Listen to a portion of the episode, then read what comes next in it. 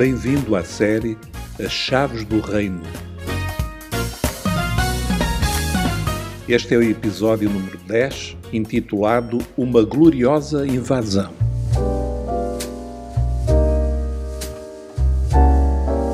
Na história da Segunda Guerra Mundial, há um dia muito especial que é considerado a grande viragem do conflito em favor dos aliados. É o dia 6 de junho de 1944, que ficou conhecido como o Dia D.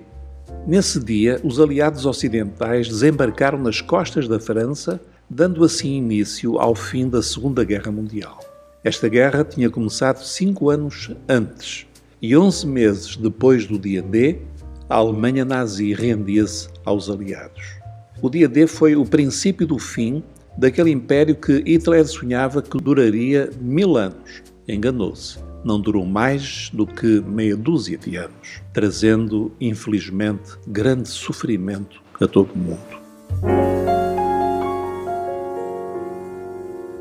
O inimigo de Deus iniciou um reino, o reino das trevas, pensando que poderia instalar-se eternamente no universo, competindo com o próprio Criador. Mas desde o instante em que a sua insensata rebelião começou, que o seu fim ficou determinado.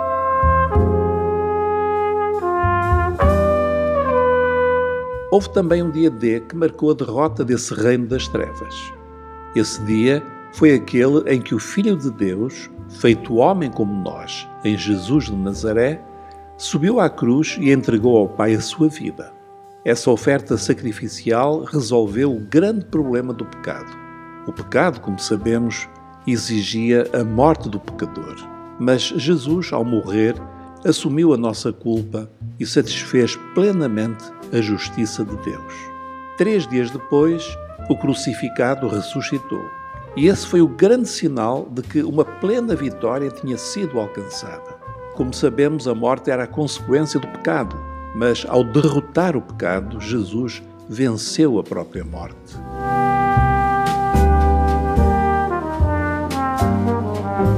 Tal como o Senhor tinha prometido ao primeiro casal, Jesus, o descendente da mulher, foi ferido na cruz, mas esmagou ali a cabeça da serpente. Começou assim uma nova era. Teve início uma gloriosa invasão. A luz conquistou as trevas, o reino dos céus desceu à terra.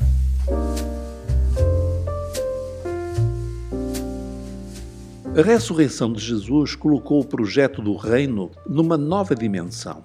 Já não se tratava de uma profecia, de um sonho ou de uma esperança. Agora era uma realidade. Consegues imaginar como seria ter assistido à morte de Jesus, acompanhar o seu sepultamento, chorar amargamente, passar por um terrível estado de desânimo e de repente o próprio Jesus aparece vivo, falando com os discípulos como sempre tinha feito? A ressurreição mudou por completo a vida dos discípulos. Afinal, tudo o que Jesus tinha falado era verdade. Era tudo a sério, não era um sonho.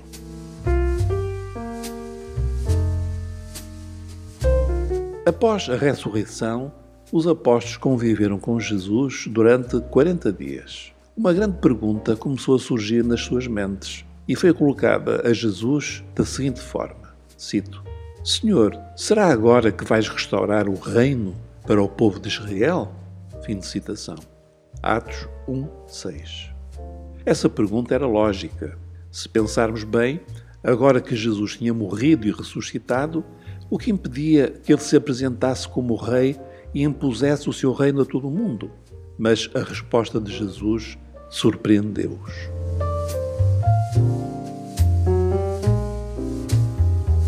Senhor, será que vais restaurar o reino para o povo de Israel? Perguntaram os discípulos. A resposta de Jesus a esta pergunta tem duas partes. A primeira parte, cito: Não vos é dado conhecer o tempo ou o dia que o Pai fixou com a sua própria autoridade. Fim de citação. Isto é, Jesus explicou que quando o reino seria estabelecido era algo que só Deus Pai sabe. Isto significa que ninguém pode marcar uma data precisa para a implantação do reino de Deus na terra. Em segundo lugar, Jesus acrescentou: cito, mas receberão poder ao descer sobre vós o Espírito Santo, e serão minhas testemunhas, tanto em Jerusalém como em toda a Judeia Samaria, e até aos lugares mais distantes do mundo. Fim de citação, Atos 1, 6 a 8. Jesus diz algo muito importante. Antes de o seu reino ser definitivamente implantado na terra, os seus discípulos deveriam ir por todo o mundo testemunhando acerca de Jesus. E o Espírito Santo estaria com eles para os ajudar nesta tarefa.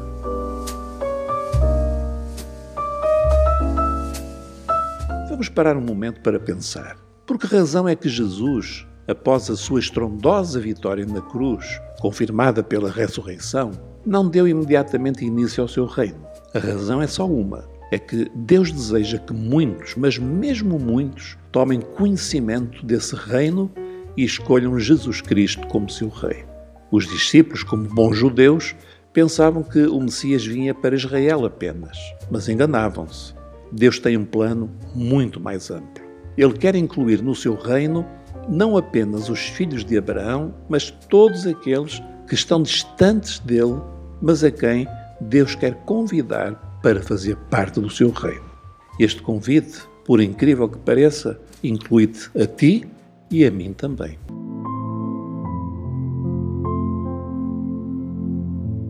Jesus contou certa vez uma parábola sobre uma festa de casamento. Encontra-se em Mateus e começa assim: O reino dos céus é semelhante a um rei que preparou uma festa de casamento para o seu filho. Para bem, a parábola é sobre o reino de Deus. Jesus fala de uma festa de casamento para o filho de um rei. Quem é o filho do rei? É o próprio Jesus, que é o filho de Deus. Lemos a seguir, citação mandou os criados chamar as pessoas que tinha convidado para o casamento, mas esses convidados não quiseram ir. Fim de citação. Quem foram os primeiros a ser convidados, mas que recusaram o convite? Foi o povo de Israel e, muito especialmente, os seus líderes religiosos.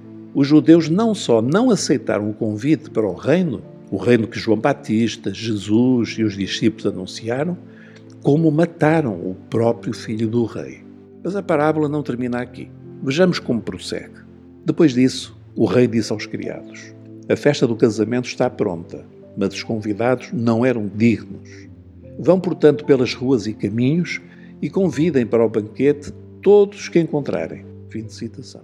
Então, nós vemos aqui a ordem que era procurar outros convidados. E lemos assim: Eles saíram para as ruas e juntaram todos que conseguiram encontrar, tanto bons como maus a sala do banquete ficou cheia de gente. Fim de citação. O que quer isto dizer? Os judeus rejeitaram Jesus, mas agora o convite do reino vai ser alargado aos não-judeus, isto é, aos gentios, aos pagãos. Vão pelas ruas e caminhos e convidem todos, até que a sala do banquete ficou cheia de gente.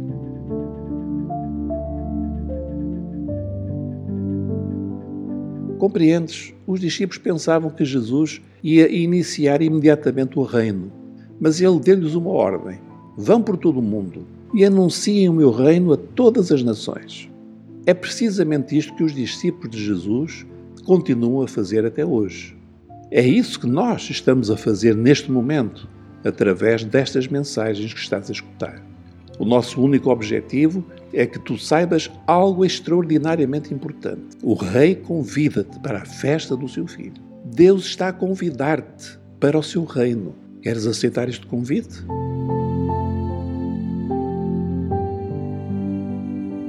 A partir do próximo episódio, irei falar-te do que precisas de fazer para entrar no reino dos céus. Podes ter a certeza de que não há nesta vida nada mais importante do que aceitar este convite. Vamos orar. Senhor, muito obrigado porque hoje entendi melhor o teu reino. Sobretudo, entendi que há um lugar para mim neste reino. Ajuda-me a entrar nele. Em nome de Jesus. Amém.